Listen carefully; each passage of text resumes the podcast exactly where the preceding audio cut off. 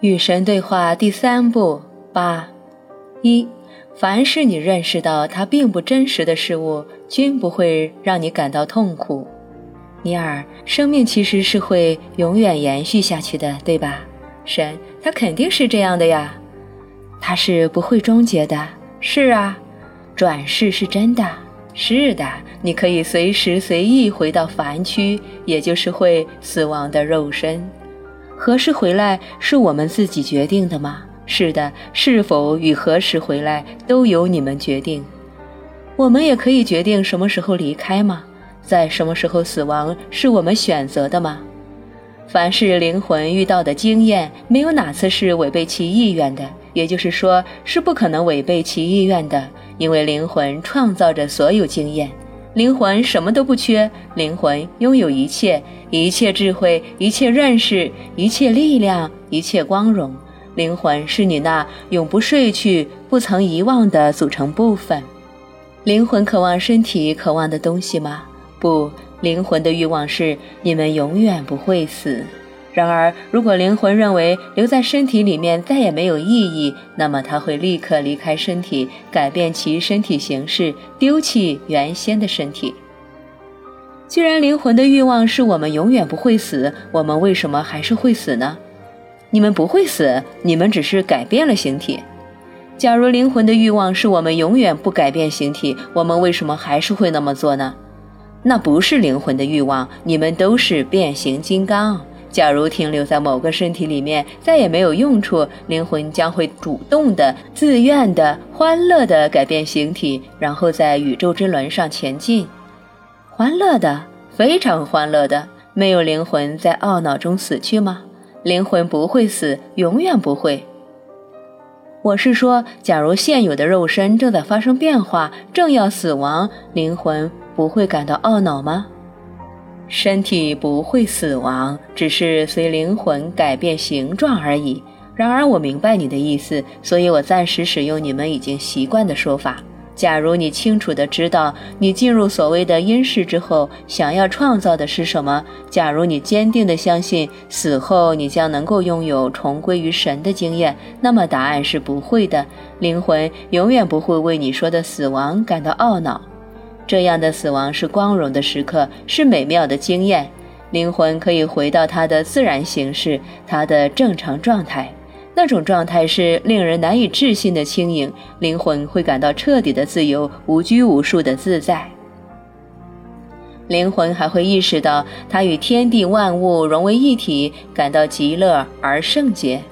在这样的转变中，灵魂是不可能会懊恼的。那么你是说死亡是一种快乐的经验了？对于那些希望如此的灵魂来说，是的，永远是的。好吧，既然灵魂特别想要离开身体，他为什么不干脆离开呢？他为什么还要在身体中逗留呢？我并没有说灵魂想要离开身体，我说的是，当灵魂离开身体时，它是快乐的，这是两回事。你可以在做某件事时感到快乐，然后做第二件事也感到快乐。你做第二件事时感到快乐，并不意味着你做第一件事时是不快乐的。灵魂与身体相处时，并非不快乐，恰恰相反，灵魂很高兴处在你目前的形体之中。这并不排除灵魂离开它时同样感到快乐的可能性。关于死亡，还有许多是我弄不清楚的。是的，这是因为你不喜欢思考它。然而，你必须对死亡进行深思，方能对生活有彻底的理解。否则，你就无法理解生活的全部，而只是认识到它的一半。每个时刻都在开始的刹那间终结。假如你不明白这个道理，你就不明白它的可贵之处，你就会称之为寻常的时刻。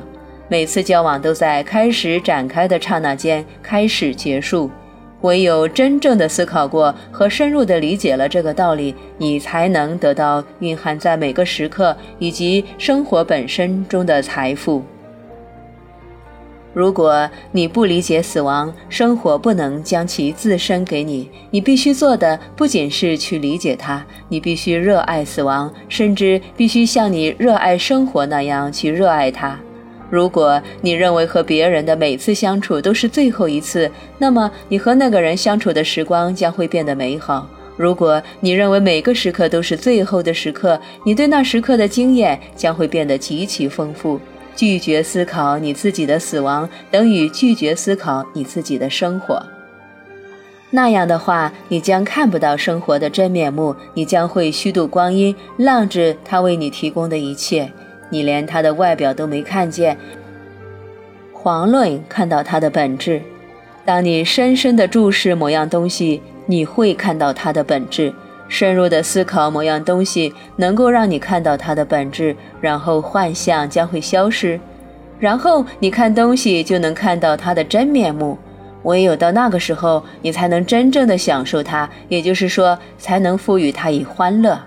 享受就是让某样东西变得令人欢乐。到时候，甚至连幻象你也能享受，因为你认识到它是幻象，这种认识本身就能让你欢乐。你会感到痛苦，正是由于你认为生活这种幻象是真实的。凡是你认识到它并不真实的事物，均不会让你感到痛苦。让我重申一遍：凡是你认识到它并不真实的事物，均不会让你感到痛苦。生活就像电影，像戏剧，在你的精神舞台上演出。你正在创造背景和角色，你正在撰写台词。当你认识到生活中的一切皆是虚妄，你就不会感到痛苦。死是虚妄，生亦如此。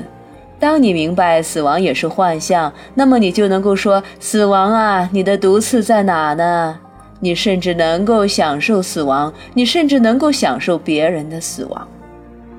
这似乎很怪异吧？这话听起来很怪异吧？那只是因为你并不懂得死，也不懂得生。死绝不是终结，而永远是开始。死亡是门的开启，不是门的关闭。当你明白生命永存时，你将会明白死亡是你的幻象。它让你非常关注你的身体，从而促使你相信你是你的身体。然而，你并非你的身体，所以你的身体的毁灭和你毫不相干。死会教你懂得生方是真。生会教你懂得不可避免的并非死，而是无常。无常是唯一的真相，没有什么是恒定的，一切都在变化之中，每时每刻都在变化。任何东西只要是恒定的，便不能存在，因为哪怕恒定这个概念，也要无常来对照才能有意义。所以，恒定即是无常。深深地看着这句话。思考这个真相，理解它，然后你就能理解神。这是法，这是佛，这是佛法，这是教诲与教师，这是点拨与大师，这是目标和观者，他们是融为一体的。他们从来不曾不是一体，是你将他们分开，以便你的生活能在你面前展开。然而，当你看着生活在你面前展开，别让你自己因之而分心，让你的自我保持完整。要明白，生活是幻象，要享受它，但别变成它。你不是那幻象，而是它的创造者。你处在人世间，但并不属于它。所以，要利用你的死亡幻象，要利用它，让它变成钥匙，打开那扇让你对生活有更多了解的门。假如你认为花终究要凋零，那么你看花时将会感到悲伤；假如你认为花是变化着的整棵树的一部分，很快将会结出果实，那么你将会看到花的美丽。如果你明白花开花谢表示树木将要结果，那么你就理解了生活。仔细地看这段话，你将会明白，生活就是其自身的隐喻。